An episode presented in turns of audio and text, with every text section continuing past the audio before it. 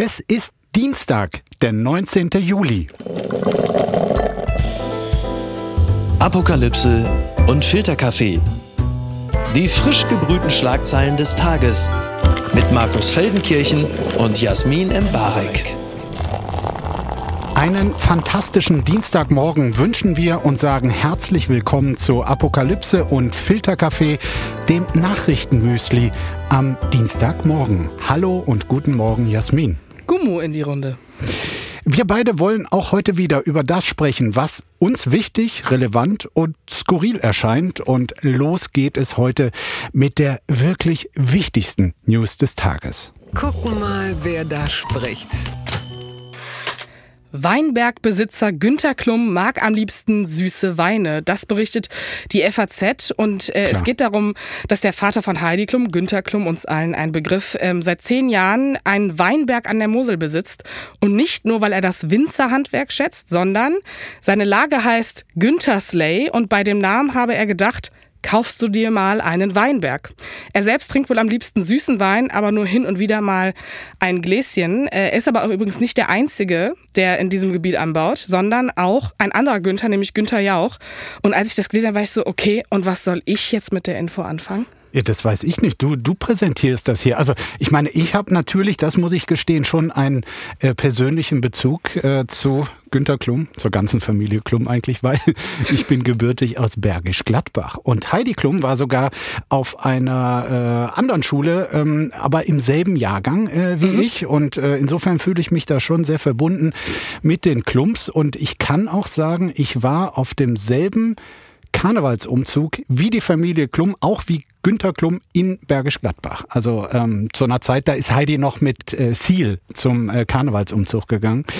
Ja, deshalb interessiert mich das schon. Aber süßen Wein, also es äh, interessiert mich jetzt weniger. Du sprichst hier mit einer Person, die weder mit der Weinbourgeoisie der Deutschen was zu tun hat, noch ähm, Bergisch Gladbach, noch Wein trinkt. Dementsprechend musst du hier wirklich deine volle Expertise auspacken und mir sagen, ob das toll ist, was Günter Klum macht oder ob ich davon jetzt was halten muss. Also muss ich sagen, wow, geil.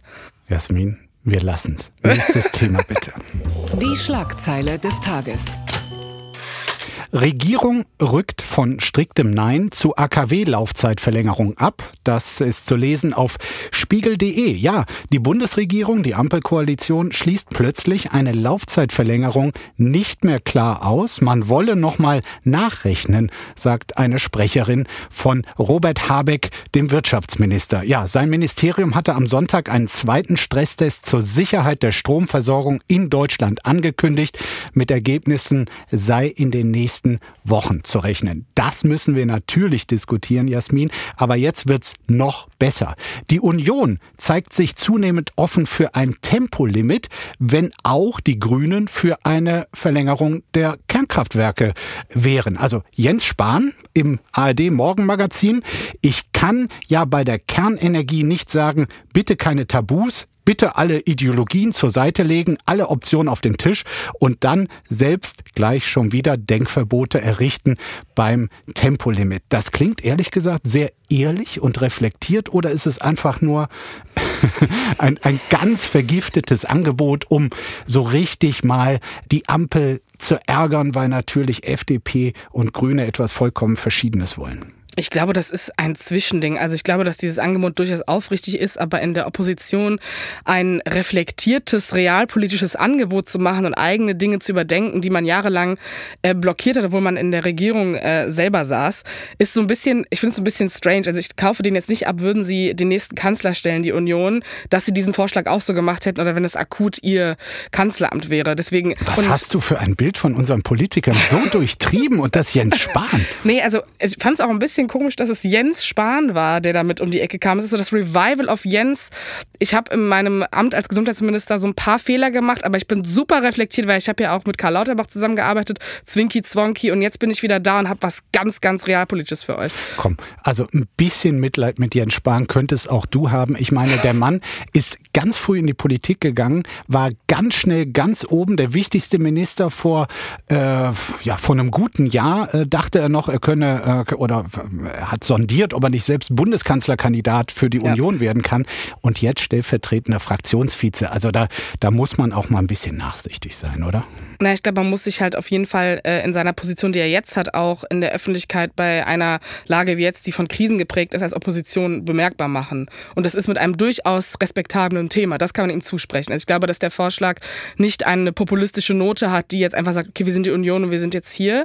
Aber um einen Schritt zurückzugehen, ich finde übrigens Habeck und das, was seine Sprecherin gesagt hat, ebenfalls sehr zu kritisieren, weil ich glaube, das ist auch nicht aufrichtig. Du meinst, dass jetzt nochmal äh, nachgerechnet ja. wird und der Stresstest vom März nochmal durch. Finde ja. ich viel wichtiger auch als Spahns Aussage, by es, the way. Es könnte gut sein, dass da jemand versucht, Zeit zu gewinnen, weil die Grünen wollen erkennbar nicht, dass aus für die drei noch verbliebenen Kernkraftwerke zum Jahresende, dass da nochmal dran gerüttelt wird. Und klar, diesen bösen Verdacht kann man haben, je länger man jetzt prüft, desto unmöglicher ist es dann ad hoc da noch ein paar Brennstäbe herzubekommen oder auch die Leute, die in diesen AKWs arbeiten. Ne? Aber äh, was sagst du? Du hast ja in unseren Diskussionen durchaus schon den Ruf der äh, Kernkraft Jasmin erarbeitet. Also findest du die Verlängerung richtig? Findest du Kernkraft Jasmin nicht ein bisschen populistisch? Also sagen wir so, ich glaube, ich persönlich habe mit Deutschland und Atomkraft abgeschlossen, einfach aus zwei Gründen. Ich glaube, dass die SPD und die Grünen niemals äh, ihre Position aufgeben werden, äh, auch in dieser Regierung. Und es gibt ja durchaus das TÜV-Gutachten, das ist eines dieser Werke ISA 2, ich weiß nicht, ob wir da schon letztes Mal drüber gesprochen haben, dass das weiterlaufen kann. Und es geht hier auch nämlich nicht darum, ob die wieder hochgefahren werden können, weiterlaufen können. Die Brennstäbe sind da. Es ist, man kann alles beschaffen. Hier geht es ja ums Wollen. Aber der Finanzpunkt ist natürlich einer. Äh, man hat den Betreibern fürs Runterfahren massig Asche bezahlt. Wenn die das jetzt weiter weiterlaufen lassen sollten, kann man sagen, äh, ist finanziell irgendwie unnötig, wenn man nicht auf andere Ressourcen auch zurückgreift. Dementsprechend finde ich es ein bisschen schade, dass dieses Nachrechnen und Habeck wird das auch selbst wissen, dass man das natürlich weiterlaufen lassen kann. Wir sprechen hier auch von einem Sicherheitsstandard, der in Frankreich, wo AKWs laufen, wo man sich wirklich fragt, okay, ist hier irgendeine Sicherheit gewährleistet? Das ist hier Na, nicht der Frankreich Fall. Frankreich ist ja wirklich ein starkes Argument dagegen. Also 50 Prozent der AKWs Na, dort sind gerade nicht betriebsfähig, weil es äh, Sicherheitsrisiken gibt und das zeigt, es ist eine nicht zu kontrollierende Energie und die ganze Endlagerfrage ist sowieso nicht geklärt. Und jetzt noch ja schön so ein, weiterlaufen sorry, Das ist so ein alt 68er Argument. Es also ist Atom, aber nach ja, wie vor richtig. Na, aber komm, also ob ich jetzt 55 Jahre, 70 Jahre oder 75 Jahre Atommüll habe, von dem ich nicht weiß, wo er ist und gerade eine Energiekrise habe. Dann ist auch schon habe. egal, ja? Das und ist 1,5. Nein, aber wir reden hier von 1,5 Grad. Also der Gedanke daran, dass die Bundesregierung hier mehr Kohle verwendet zur Energiegewinnung, anstatt vielleicht auf im Ausland vorhandene Atomkraftwerke. Es geht ja nicht nur um Frankreich, ne? Es gibt auch andere Länder, die Atomkraftwerke haben, zum Beispiel Tschechien. Und ich frage mich dann, okay, die funktionieren sie da besser. Ja, und aber auch in Frankreich ist realpolitischer Faktor, dass 70 Prozent deren Energiegewinnung aus Atomkraftwerken kommt und du nicht in drei Monaten alles mit Solar ausbauen kannst und wir mit Macron natürlich auch einen sehr neoliberalen Präsidenten haben, der von seiner Schiene nicht runterfahren wird. Das heißt, es ist einfach, egal ob ich das jetzt geil finde oder nicht, ist es halt einfach ein Faktor, mit dem auch du umgehen musst. Lass uns lieber zum nächsten Thema äh, springen, dieses Kuhhandels, wie es die FDP, äh, deren Fraktionschef Christian Dürr ausgedrückt hat, quasi, du gibst mir noch ein paar Monate Atomkraft, dann äh, gebe ich dir dein Tempolimit.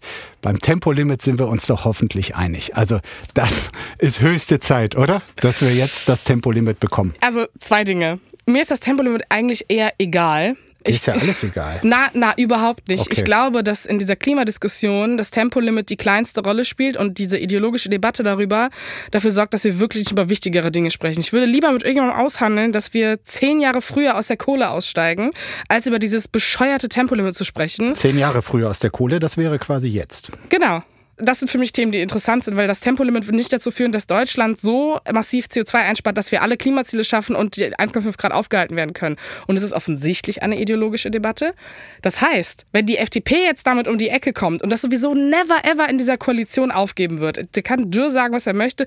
Ich glaube, Christian Lindner äh, wird einige Dinge im Leben nicht abgeben und das ist das fucking Tempolimit. I'm sorry, aber ich finde das so. Aber es, es wäre vernünftig und vielleicht denkt ja auch so ein FDP-Chef manchmal völlig falsch über sein Klientel. Also vielleicht hat er auch noch so alte Stereotypen. Mein Klientel möchte frei rasen. Vielleicht ist das heute überhaupt nicht Wieso mehr so. Wieso ist es denn nur FDP-Klientel? Ich glaube auch in der Union, auch Nein, wenn der Vorschlag... Sagst, du sagst ja, die, die FDP wird das niemals aufgeben. Nee, ich glaube, es ist nicht nur Klientel, sondern es ist ein Blick darauf, dass äh, es gibt durchaus Mehrheiten für dieses Thema, aber es steht nicht im Koalitionsvertrag. Es war den Grünen als der SPD auch nicht so wichtig, als dass man andere Dinge dafür aufgegeben hat. Unter das, großen Schmerzen, wie es damals hieß, ja. Ja, also wenn das ein großer Schmerz ist, ich finde, wie gesagt, gesagt, Kohleausstieg würde mir viel mehr wehtun. Das ist, glaube ich, dann der zehnfache Herzinfarkt. Und das eine ist so ein halber. Okay. Ähm, Du möchtest es nicht. Nein, ich finde es wirklich, es ist, nein, es ist, also so das ist wie Atom, da können wir beide auch 100 Jahre darüber diskutieren und es wird so bleiben, wie es jetzt gerade ist. Und da muss ich äh, nicht mehr so viel Zeit drauf verschwenden. Und da muss man vielleicht einfach mit abschließen.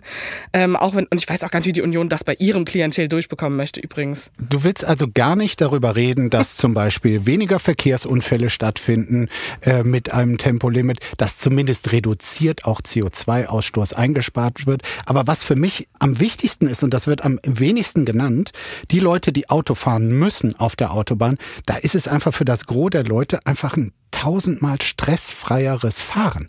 Selbst wenn dieselbe Zahl an Unfällen am Ende steht, es wäre einfach ein stressfreies Fahren und deshalb schon wünschenswert. Ich bin mir relativ sicher, da kann man mich natürlich mit jetzt erschlagen. Äh, es gibt ja tausend Studien zu diesem Thema. Die Verkehrsunfälle sind im europäischen Vergleich in Deutschland nicht durchschnittlich höher als in anderen Ländern und in allen anderen gibt es ja ein Tempolimit von 130 auf Autobahnen. Und das ist für mich so ein Punkt, okay, das kann man jetzt als Argument nennen. Was machst du denn, wenn das Tempolimit da ist, die Anzahl der Unfälle gleich ist und honestly, also Freiheit hin oder her, ne?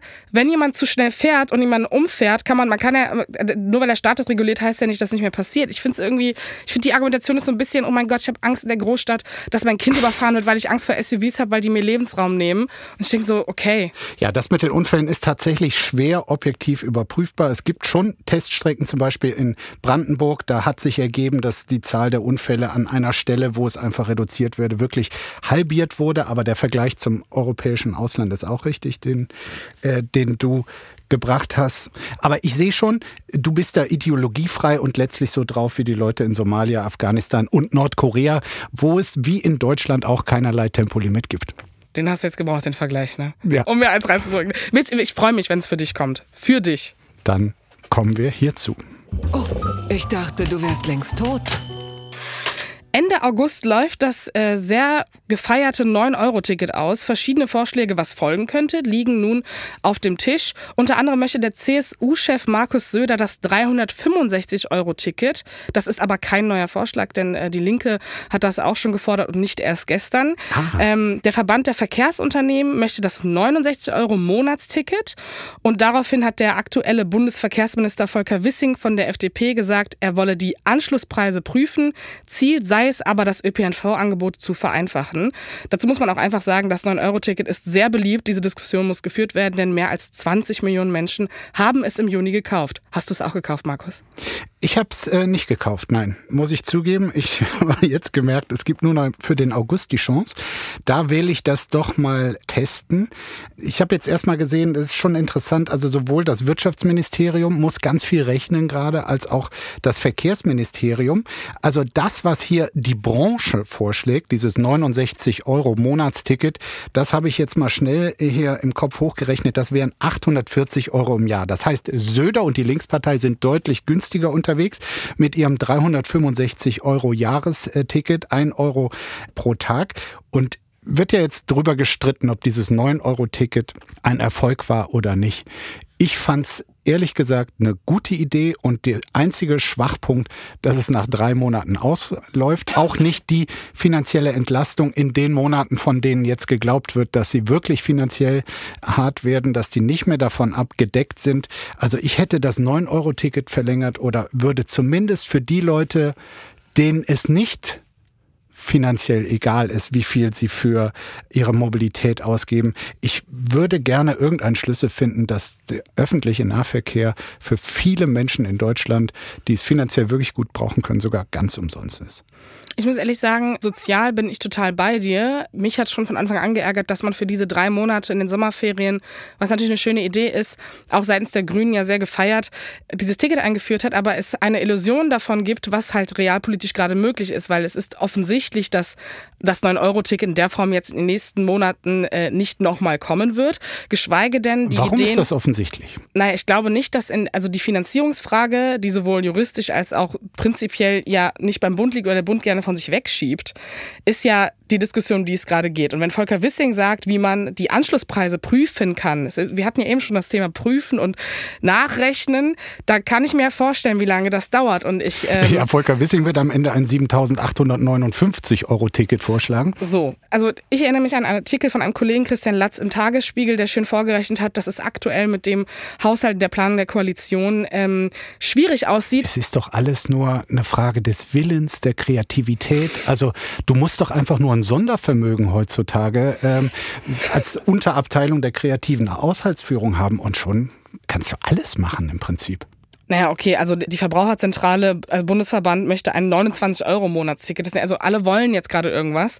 Wollen ist ja schön, aber eine Koalition haben, die das auch wirklich will und das nicht so schön findet wie ein dreimonatiges 9-Euro-Ticket, ist natürlich die Addition, die es braucht. Und die sehe ich äh, übrigens auch, wenn Markus Söder das Verkehrsministerium besetzt hätte, gerade nicht. Dann lass mir Volker Wissing noch ein bisschen rechnen und kommen endlich zu deinem Liebling. Du hast es gerade geschafft, hast ihn endlich erwähnt. Bitte empören Sie sich jetzt. Ja, also Jasmin, dein Liebling Markus Söder, der scheint mir wirklich einer ganz, ganz großen Sache auf der Spur zu sein. einer bitterbösen Verschwörung gegen den Süden des Landes. Und zwar, er hat da wirklich ein bemerkenswertes Interview den Kolleginnen und Kollegen der Bild am Sonntag äh, gegeben. Ich habe es wirklich geliebt vom Anfang bis Ende. Aber das, was er hier an Verschwörung wittert, ist das folgende. Ich zitiere. Die Ampelkoalition entpuppt sich immer mehr als norddeutsches Konstrukt. Der Süden wird zunehmend ausgeblendet. Wir spüren ein Bayern-Bashing. Ist da was dran? Es hat, mir, hat mir schon ein bisschen leid getan. Er hat mir auch leid getan, als klar war, dass kein bayerischer Minister im äh, Ampelkabinett ist. Ich glaube, Süden-Bashing, wenn man sich jahrelang über das Verkehrsministerium selbst die meisten Gelder zugeführt hat und dann zu sagen, wir zahlen im Länderausgleich jetzt unglaublich viel, ist natürlich so ein bisschen satirisches Mitleid an der Stelle. Es tut mir auch ein bisschen leid für ihn. Also, dass er sich das äh, selber glaubt und äh, ausspricht. Ich hoffe, dass er es nicht tut. Es ist für mich als Belustigung da, aber am Ende des Tages zeigt es einfach, was Bayern für ein politisch-föderales Bild von sich hat in der ganzen Bundesrepublik. Also, dass er da jetzt so quasi die, da, die Ampel, das ist der Norden. Ja? ja. Ich meine, man kann ja ein bisschen, äh, ich meine, Olaf Scholz kommt aus dem Norden, Robert Habeck kommt aus dem nördlicher geht's Christian gar nicht. kommt aus NRW. Aus das NRW, ist Norden. Ist, genau. Aber durch dieses Branding versucht er doch da was zu schaffen. Also wir hier unten, die rechtschaffenen Normalbürger im Süden und da oben diese Nord-Connection. Also ich weiß nicht, wahrscheinlich sagt er demnächst Küstennebel-Koalition oder, oder die Sylt-Connection. Ähm, ist das der typische Söder? Ja, total. Also er hat ja sogar, also und das ist ja für seine Verhältnisse wirklich drastisch. Das Zitat möchte ich kurz vorlesen. Er hat nämlich gesagt, wir spüren ein Bayern-Bashing und selbst der baden-württembergische Ministerpräsident Winfried Kretschmann dringt bei seinen grünen Parteifreunden nicht richtig durch. Also den Süden jetzt als Gesamtes zu missbrauchen, letztendlich auch um sich ein bisschen am Söder-Vokabular auch zu bedienen gerade. Ne? Also ich weiß nicht, ob man nach Andy Scheuer so solche Lines bringen kann mit also, so einer Audacity. Du hast natürlich recht, also das Verkehrsministerium lange in CSU-Hand, erst Peter Ramsauer, dann äh, Dobrindt. Dobrindt und dann ähm, Andi, Scheuer. Äh, Andi Scheuer, der den ganzen Mautmist dann noch geerbt hat und ihn dann noch so richtig zum Eskalieren gebracht Unter hat. Unter Söder wohlgemerkt. Absolut, aber die Idee, das muss man sagen, äh, stammte von Horst Seehofer. Also das ja. war sein äh, populistisches Dings. Ich habe da mal geguckt, im Jahr 2018 allein kam aus diesem Bundesverkehrsministerium für den Bundesfernstraßenbau ein Fünftel der Gesamtmittel nur für den schönen Freistaat. Mehr als zwei Milliarden Euro. Auch bei Sonderprogrammen wie dem Brücken äh, schnitt Bayern da bestens ab von 187 geförderten Brücken, 53 aus Bayern. Und selbst bei Sachen wie Breitbandausbau, da war das Ministerium auch äh, für zuständig, gingen gut 1300 von fast 2600 bewilligten Bescheiden kamen da aus dem Freistaat. Also ist jetzt quasi einfach Payback-Time? Ja, total. Also da muss ich auch sagen, da distanziere ich mich von meiner Bayernliebe als ähm, Person aus NRW, die in Köln lebt. Wir haben ja gar nichts. Wir haben nur marode Straßen. Bei uns ist wirklich verkehrspolitisch alles beschissen. Äh, da freue ich mich, dass Markus Söder diesen ja, schauen Sie, Länder wir haben die bessere Verwaltung. ja, diesen Finanzausgleich zahlen muss. Und äh, ich habe auch seinen Vorschlag, den er darauf äh, gemacht hat, ähm, nämlich, dass es massive Steuersenkung geben muss, flachere Tarife bei der Einkommenssteuer, massive Senkung der Mehrwertsteuer auf Strom, Benzin, Heizen, alle Nahrungsmittel so als Union, die die schwarze Null und Spahn auf den Höhepunkt getrieben hat, auch mit Söder, auch so eine Aussage, ähm, muss ich sagen, Nee, nicht für, not for you. Bayern geht's prächtig. Bayern geht's prächtig. Der CSU geht es, ähm, ging es schon mal besser. Also Ja. es geht ihr jetzt auch nicht schlecht. In Umfragen so rund um die 39 äh, Prozent. Und äh, dahinter kommen dann die Grünen und die SPD quasi ähm, kurz über der Wahrnehmungsschwelle äh, überhaupt nur noch. Aber es ist in einem guten Jahr, ähm, steht da wieder eine Wahl an. Ähm, Die zweite für Markus Söder. Das ist jetzt so unter uns politischen Beobachtern immer so der, ganz beliebt zu sagen, ja, ist, er erklärt sich ja alles, weil er hat Angst vor seiner Wahl. Aber Würde muss, ich muss er überhaupt Angst vor der Wahl haben? Also ich meine, 39 Prozent, die Freien Wähler sind nach wie vor treu an seiner Würde ich nicht mal Seite. sagen. Also ich glaube, dass Schwarz-Grün in Bayern kommt. Diese Aussage würde ich jetzt tätigen. Wir hören uns dann in einem Jahr. Ich glaube, dass Schwarz-Grün etwas sehr Realistisches ist für Bayern. Auch, äh, ich glaube, nach der Aiwanger Nummer kann man einfach nicht nochmal dieses Bündnis eingehen. Ähm, aber ich fand Ich glaube, dieses das ist Interview... gar nicht so unzufrieden mit Aiwanger und seiner Performance. Ich weiß nicht, ob das noch mal, ob man das nochmal so gut verkaufen kann. Ich meine, die Grünen sind einfach in sehr bürgerlichen Milieus angekommen. Aber wir werden das sehen. Aber zu Söder und diesem Interview, das wurde einfach populistisch in einer Krisenzeit sehr gut gesetzt, dieses Interview. Ich glaube, das hat noch nichts mit dem Wahlkampf zu tun.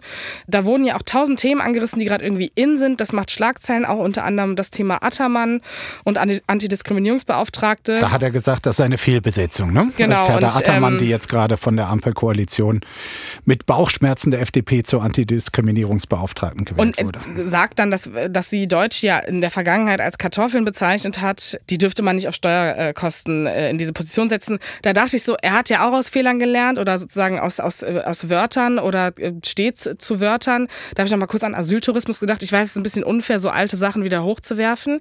Aber dieses Argument war dann auch aus seiner Perspektive mit Blick darauf, dass er, wir hatten ja letztens Gastriage, er hat jetzt auch das Wort Umerziehung, was ja durchaus sehr viel NS- und DDR-Bezug hat, verwendet, finde ich, wenn man selber so ein Vokabular auf dem Kasten hat. Du hast es nicht verstanden, Jasmin. Wenn es gegen Deutsche geht, dann ist es ein Problem. Naja, ich finde, also ich finde Deutschen Umerziehung vorzuwerfen, die in der Regierung sitzen, die mich sozusagen umerziehen, also ich weiß nicht. Ich habe mich ein bisschen erschrocken bei dem Wording. Ich finde ja sozusagen ein bisschen populistisches Wording ist man ja gewohnt in der Politik. Ich verstehe auch, welchen Effekt das haben muss und kann, aber da war ich auch so, man kann, also Gastriage und dann zwei Monate Pause. Damit komme ich klar, aber das war mir, glaube ich, zu viel. In dem Interview war auch noch ein äh, nett gemeinter, vergifteter Gruß an das Brautpaar Christian Lindner und Franka Lehfeld. Ich gratuliere beiden, wünsche ihnen alles Gute und Glück dieser Welt. Vielleicht, äh, offenkundig hat die Trauung in der Kirche beiden sehr gefallen. Vielleicht ist das ein guter Moment, wieder in die Kirche einzutreten. Ja, das ist ein sehr, sehr netter Wunsch und dir ist auch was aufgefallen.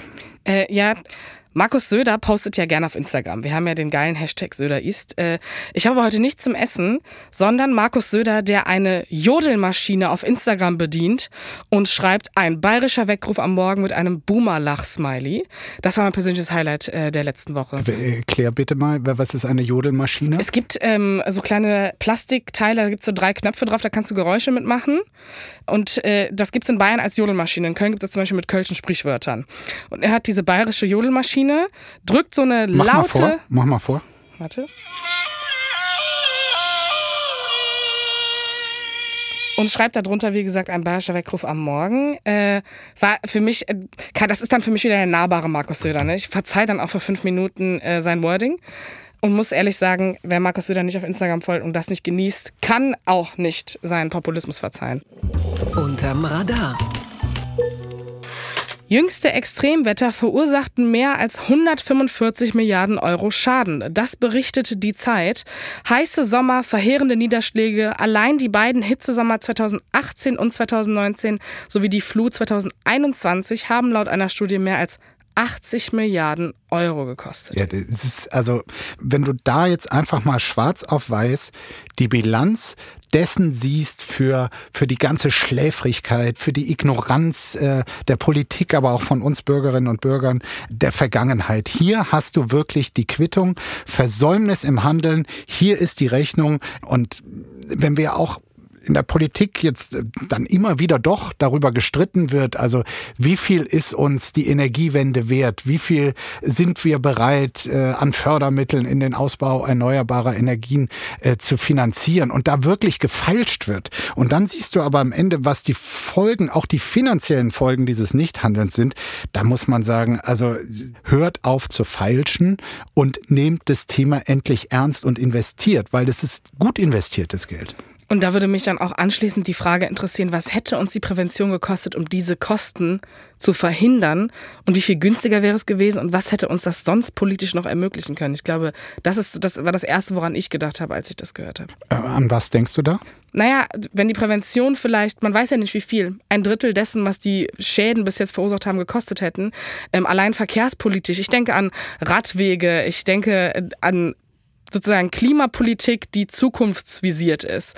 Was wir da hätten sparen können, also auch an Leid mit Blick auf das A-Teil zum Beispiel und auch auf das, was noch kommen wird, von Waldbränden bis hin zu Fluten, da muss ich auch aus meinem realpolitischen Fenster raussteigen und sagen, okay, Prävention äh, muss, glaube ich, politisch mit einem höheren Druck gefordert werden. Ja, die Folgen des Ganzen sind vermutlich auch schon jetzt ganz unmittelbar in den nächsten Tagen äh, zu spüren. Am heutigen Dienstag werden äh, wirklich extreme Temperaturen erwartet, die nächsten Tage auch, Mittwoch, Donnerstag. Also äh, sehr, sehr warm. Äh, der Sommer und solche Temperaturen, ist das was für dich, Jasmin? Nee, ich hasse den Sommer ja sowieso. Warum?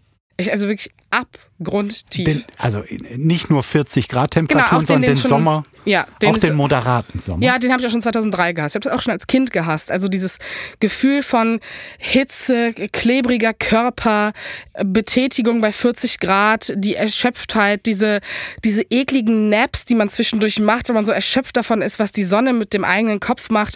Äh, ich finde auch, dass es äh, Hot Take, aber ich finde, das ist auch eine Klassenfrage Sommer. Ich glaube, Sommer in der Idee von Leinenkleider, Strand, Beachwaves, äh, gute Früchte essen, das ist einfach etwas, was auch nicht für alle zugänglich ist. Kostet ein bisschen was, ja. Ja, nicht nur ein bisschen. Und es, ich glaube auch, dass viele Menschen, äh, die sich keinen großen Urlaub leisten können oder vielleicht nicht mehr die Möglichkeit haben, alle zwei Tage an See zu fahren mit zwei Kindern, äh, weil sie weder Auto haben noch sich anderthalb Stunden Busfahrt äh, außerhalb der Großstadt antun wollen, äh, äh, einfach nicht diese Art von Assoziation haben, der Sommer wird schön, erfrischend, tolle Outfits, Entspannung. Die Assoziation habe ich übrigens bis heute auch als privilegierte Zeitredakteurin nicht. Ganz weit vorne. 40 Grad Bitte weiterrollen, schreibt die Süddeutsche Zeitung. Auch in Frankreich gibt es momentan extrem heiße Temperaturen. Für die Tour de France-Fahrer aber gibt es kein Hitzefrei. Sie haben natürlich ihre, ihre Tricks entwickelt, wie mit Temperaturen rund um die 40 Grad, die heute zum Beispiel, wo es in die Pyrenäen geht, in die Berge, wie sie da sich halbwegs schützen. Die einen stopfen sich äh, Eis ins Trikot oder in die äh, Socken. Es wird unfassbar viel getrunken. Und dann ist noch eine weitere Gefahr, um zu verhindern, dass bei den hohen Temperaturen der Asphalt einfach wegschmilzt, wird zwischendurch, und ich habe das wirklich gesehen, weil ich Tour de France begeistert bin, am Wochenende schon, da fährt dann wirklich ein Wagen über die Straße und gießt die ganzen Straßen, damit irgendwie der, der äh, Asphalt wenigstens so ein Tick runtergekübt wird und an den besonders exponierten Stellen, da gibt es sogar ein Kalkwassergemisch, das ist so weiß, das wird dann auf die Straßen aufgetragen. Also eine wahnsinnig hohe Aufwand und auch Verschwendung, damit dieses Radrennen stattfinden kann, fällt selbst mir als großem Radsport-Fan auf. Ja, ganz kurz, bevor wir über das Klima nochmal reden, aber interessiert dich das wirklich, Markus? Also sitzt du dann vorm Fernseher oh ja. und enjoyst das? Also schon als kleiner Junge, wirklich. Da habe ich okay. ganze Tage mit verbracht. Also mein Idol damals war ein Franzose, mhm. Laurent Fignon, ein Blonder mit so einem Zöpfchen hinten. Der hatte immer, der war natürlich auch in Doping verstrickt, aber der hatte immer große Kämpfe gegen äh, Hindureien und andere, die ihm das Leben schwer machten und irgendwie auch eine tragische Figur. Ich habe neulich gesehen, er ist tragischerweise mit 50 Jahren äh, auch an Krebs ähm, gestorben. Aber für solche Figuren, da habe ich wirklich da mitgefiebert und, und war dann wegen dem ganzen Doping-Scheiß lange weg, aber ich muss gestehen, in diesem Jahr bin ich äh, doch wieder mit Interesse dabei. Nee, ich respektiere äh, Sportliebe sehr. Äh, das äh, sollte gar nicht äh, böse klingen. Aber also ich glaube, der Aufreger, der war ja dann auch im Internet und auch unter Klimaaktivisten, Wasserverschwendung für diesen Sport. Ich war so, mhm. okay, also in dem Stil, wie das da gemacht wird, dann denke ich an bewässerte Fußballfelder oder Menschen, die sterben beim Bau für eine WM und denkst, okay, Sport hat schon immer den Faktor, sehr selbstsüchtig sich selbst, seine Agierenden und seine Fans zu beglücken. Hatte ich jetzt nicht so den Schocker-Effekt, dass ich dachte, okay, Frankreich verwendet ein paar Liter Wasser, damit die Radsportler bei ihrer Tätigkeit nicht auf dem Asphalt sterben, weil sie wegrutschen. Irgendwie hast du heute die Gabe, mir alles mies zu reden, aber okay, ich nehme das jetzt mal so und wir kommen zum letzten Thema. Es gibt sie noch. Die gute Nachricht. Für den Rest unseres Lebens betitelt die FAZ die Hochzeit von Jennifer Lopez und Ben Affleck. Ähm, mein persönliches Traumpaar hat nach 18 Jahren, zwei Ehen und fünf Kindern geheiratet und das Happy End der wahren Liebe erreicht. Die Trauung war am Wochenende in Las Vegas. Sie wollten übrigens schon mal heiraten 2003. Das ist ein paar Tage vor der Hochzeit gescheitert, weil sie sich über eine Fremdgehklausel im Ehevertrag entzweit haben. Äh, ich glaube ja daran, dass Beziehungen auf ever funktionieren und das ist mein persönliches Gen Z Love Happy End. Okay, aber äh, gehen wir nochmal zurück ins Jahr 2003. Fremdgehklausel, was steht dann da drin? Also eine Million pro Fremdgehen oder?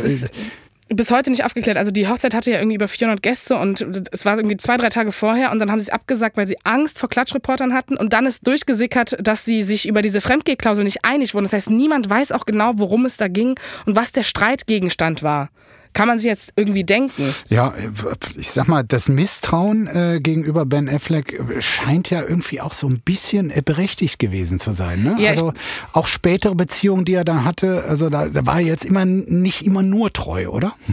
Ja, also, also ich bin ja immer so, okay, ich judge nicht, ob andere Leute mit wem sie schlafen, mit wem sie zusammen sind. Ähm, und ich glaube, in dem Fall war es vielleicht einfach auch zu jung dafür. Beide sind ja durchaus sehr reif geworden. Und Ben Affleck, äh, das ist natürlich jetzt Lookism, aber äh, sieht auch einfach am am besten aus, wie er jemals aussah. Die Fotos waren schön. Das ja? war wirklich krass und so als absoluter J-Lo-Fan, äh, die mit ihren über 50 Jahren da einfach nochmal äh, sowohl in ihrem Brautkleid als auch in ihrer Klarheit auf äh, Instagram hat sie geschrieben, also in ihrem Newsletter, wir haben es getan, Liebe ist wunderschön und wie sich gezeigt hat, ist sie geduldig, 20 Jahre geduldig, ähm, wo man so ein bisschen die Ironie auch raushört und ich finde das irgendwie als so Liebesvorbild, auch wenn Ben Affleck diese Historie hat, denke ich so geil. Also mit 55 könnte ich nochmal einen Neustart haben, selbst wenn meine letzten 30 Jahre so beschissen laufen ich sehe dich jetzt und du wirkst wirklich beseelt und ja. äh, freust dich wirklich darüber. Und ich meine, ein, ein Paar, was nach langem steinigen Weg ähm, endlich zusammengefunden hat. Also was steht da als nächstes an? Vielleicht noch ein Weinberg an der Mosel, wie nee, Günter Klum. Es ist, es ist so iconic. Also ich liebe es ja sozusagen,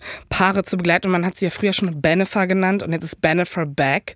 Also was so musikalisch und an Looks. Ich denke an Grammys, ich denke an Oscars. Also alles, was mich von meinem eigenen kapitalistischen Alltagsdasein antrottet, kann ich da wieder mein Glück wiederfinden, auf Twitter irgendwelche Threads zu verfolgen, was die beiden tragen, was sie sagen, wo sie essen gehen, welchen Sport sie machen. Und äh, das ist einfach mein Guilty Pleasure, das stimmt. Wenn du dein Glück gefunden hast, sollten wir diesen Podcast für heute zumindest auch dringend beenden und glücklich in die nächste Zeit ziehen. Und wenn wir uns das nächste Mal äh, hier widersprechen, dann schauen wir mal, wer dann geheiratet hat. Yes. Bis bald, liebe Jasmin. Bis dann, lieber Markus.